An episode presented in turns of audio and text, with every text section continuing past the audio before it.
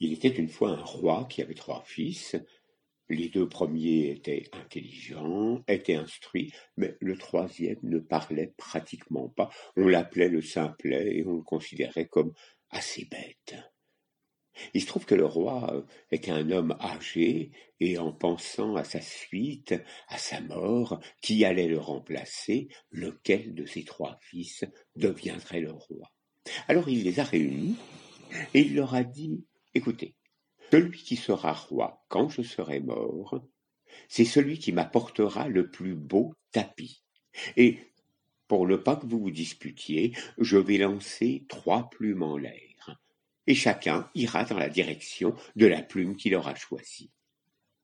Il a réparti les plumes entre les trois fils, chacun avait sa plume, il les a ramassés, il les a lancés en l'air. Il y en a une qui a été à l'est, il y en a une autre qui a été à l'ouest, et puis il y en a une autre qui est retombée pratiquement euh, à ses pieds.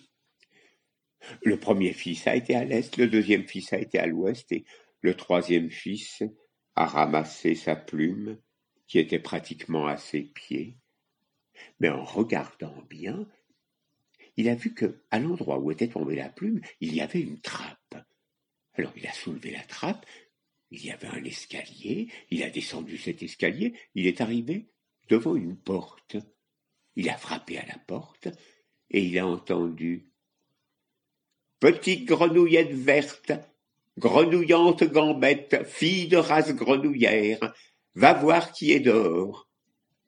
La porte s'est ouverte, et il a vu une petite grenouille suivie d'une grosse grenouille et la grosse grenouille a demandé Que veux-tu? Je voudrais le plus beau tapis.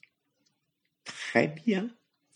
Petite grenouillette verte, fille de race grenouillère, grenouillante gambette, apporte-moi la boîte. Il y a une grenouille qui a apporté la boîte. La grosse grenouille a levé le couvercle et elle a sorti un tapis et l'a donné au jeune homme. Ce tapis était une pure merveille. Jamais sur terre on aurait pu en faire un aussi beau.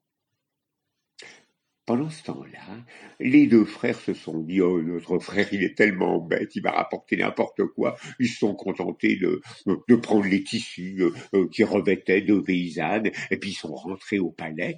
Ils ont donné leurs tissus au roi, et puis ben, le plus jeune, le simplet, est arrivé avec son beau tapis. Le roi a regardé ce tapis, a été émerveillé et a dit il faut que je donne le royaume au simplet. Mais les deux premiers ont dit, mais c'est impossible, il est bête comme tout, il est... Bon, écoutez, je vais vous donner une deuxième épreuve. Celui qui rapportera la plus belle bague deviendra le roi. Aussitôt, ils sont partis. Oh, notre simplet, après avoir lancé les trois plumes, et les trois plumes sont retombées au même endroit, une à l'est, une à l'ouest et une au pied, notre simplet a pris sa plume, a ouvert la trappe, a descendu l'escalier, il a frappé à la porte, et puis la porte s'est ouverte. Et la grosse grenouille lui a demandé Qu'est-ce que tu veux? Et il a dit Je voudrais la plus belle bague. Bon. Petite grenouillette verte, grenouillante gambette, fille de race grenouillère, apporte-moi la boîte. On a apporté la boîte, elle a levé le couvercle, elle a pris une bague qui était magnifique en or, avec des pierres précieuses. Oh, aucun orfèvre là où sur la terre n'aurait pu en faire une pareille.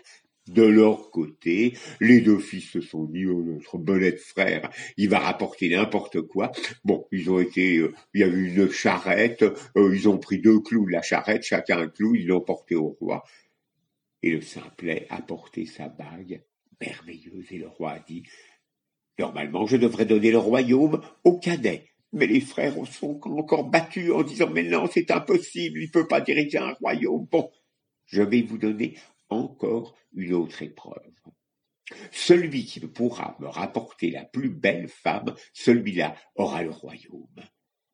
Notre simplet a couru immédiatement, a descendu les escaliers, a été voir la grosse grenouille et lui a dit Je voudrais la plus belle femme.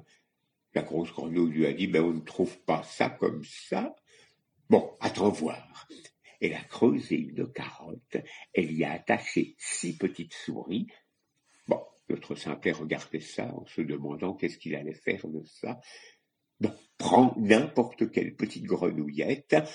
C'est ce qu'il a fait. Il a pris n'importe laquelle. Il l'a mis dans le creux de la carotte.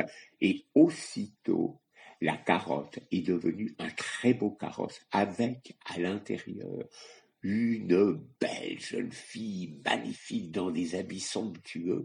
Et puis les six souris sont devenus six chevaux. Et quand il est arrivé devant le père, eh bien les deux autres, eux aussi étaient arrivés, et puis ils s'étaient contentés de prendre deux paysannes en disant que de toute façon leur faire le simplet, ils trouveraient jamais quelqu'un d'intéressant. Le roi a dit, le royaume revient à votre frère cadet. Non, c'est impossible, ils se sont encore battus les deux frères et le roi, une fois de plus, a cédé. Il a dit, bon, écoutez, regardez ce cercle qui est accroché devant vous. Et en effet, il y avait un lustre. Eh bien, celle qui sautera à travers ce lustre et qui tombera de la façon la plus élégante, celle-là, eh bien, celui qui est avec elle deviendra le roi. Bon, les deux frères pensaient que leur robuste paysanne, avec leurs bonnes jambes, elle tiendrait le coup, alors que l'autre, qui était toute fluette, c'est vrai qu'elle était jolie, mais elle était toute fluette, elle se casserait certainement les jambes. Eh bien, les deux paysannes ont sauté, elles sont tombées tellement difficilement sur le sol qu'elles se sont cassées les bras et les jambes. Et en revanche, la belle princesse a sauté dans le lustre, elle est retombée avec élégance comme une biche. Et là, le père a donné le royaume à son plus jeune fils. Et son plus jeune fils a régné et a régné avec beaucoup de sagesse.